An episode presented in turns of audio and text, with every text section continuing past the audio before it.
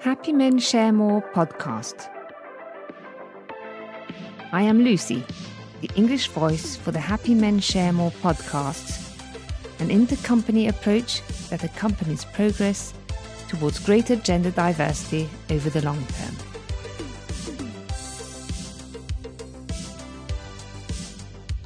Men and women, a common quest for meaning at work.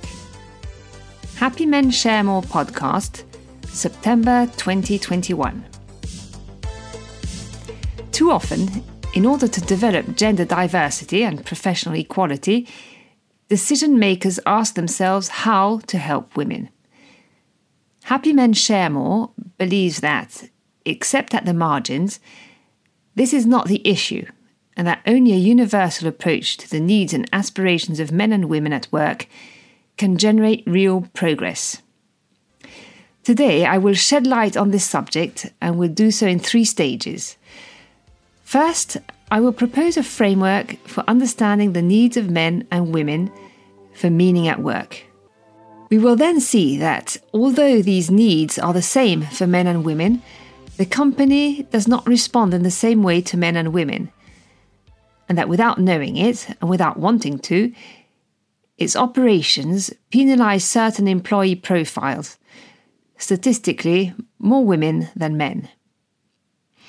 And finally, we will see that progress is at the crossroads of two wills organizational and managerial excellence of the company that allows for true inclusion and not just in words, and the commitment of each person at his or her level to emancipate themselves from standardized operations that have no real reason to exist. What is meaning at work? On an individual level, meaning at work is our energy reservoir. When it is full, we are open, constructive, capable of autonomy, initiative, leadership. But when it is empty, we are pessimistic, tired, critical, resistant to change, stressed. We can compare meaning at work with a wooden stool. It is anchored on three legs a concrete, recognized usefulness orientated towards a certain common good, a daily freedom to express our talents and our personality, a quality relational climate, which is the basis of the pleasure of working together and collective efficiency. Those are the three legs of this wooden stool. The stability of this stool allows us to harmoniously articulate our professional accomplishment with our personal, family, and social construction needs. Do you think that this equation of meaning at work differs between men and women? In principle, no. We share, men and women, the same aspirations at work.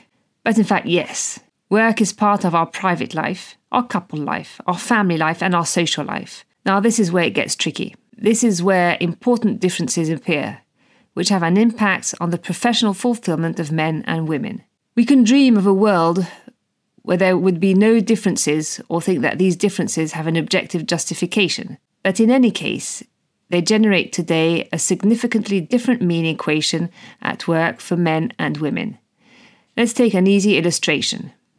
Mobility for a man and a woman raises the same questions, except that when you are in a couple, and especially because men's income is most often higher than their spouses, it is the men's mobility that is favoured, and this mobility almost always weighs on the careers of their wives.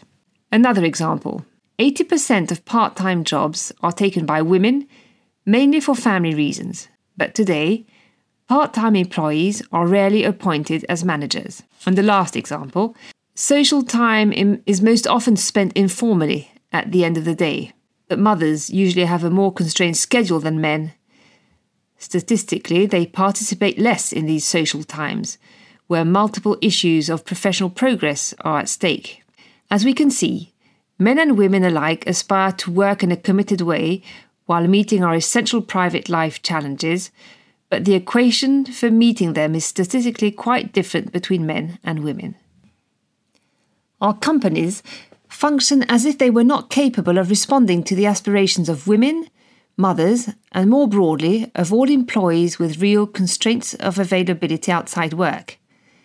In other words, they only allow the professional development of employees whose private management is generally taken care of by their spouses.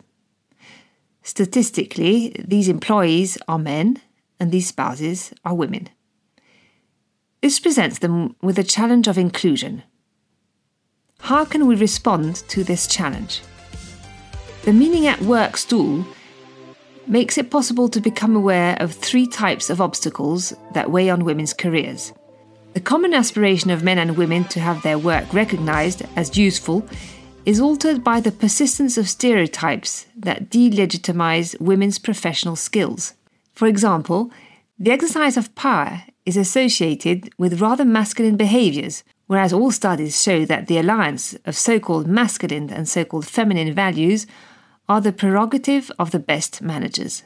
The common aspiration of men and women to certain freedom in the organization of their work is altered by the persistence of norms of presenteeism or availability that directly impact the articulation of professional and private life. Women, who assume 70% of family and domestic responsibilities, suffer most from this. The common aspiration of men and women to a quality of daily relationships can be altered for women by the persistence of sexist attitudes and behaviours, benevolent or not, or even harassment at work, or by their de facto exclusion from informal exchange networks.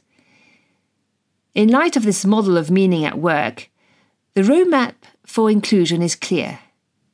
Prevent an employee from being unrecognized simply for being who she or he is track down all the organizational norms and practices that, without meaning to, without knowing it, are in fact only adapted to a particular category of employees, creating barriers that are often unbreakable for others. Promote a relational culture of respect and participation of all in the life of the company. Individually, we are all stakeholders in this challenge of inclusion. Because the company is made up of men and women, progress depends on the emancipation of each person, individually and collectively, from practices, habits, behaviours, and attitudes that are in fact declining.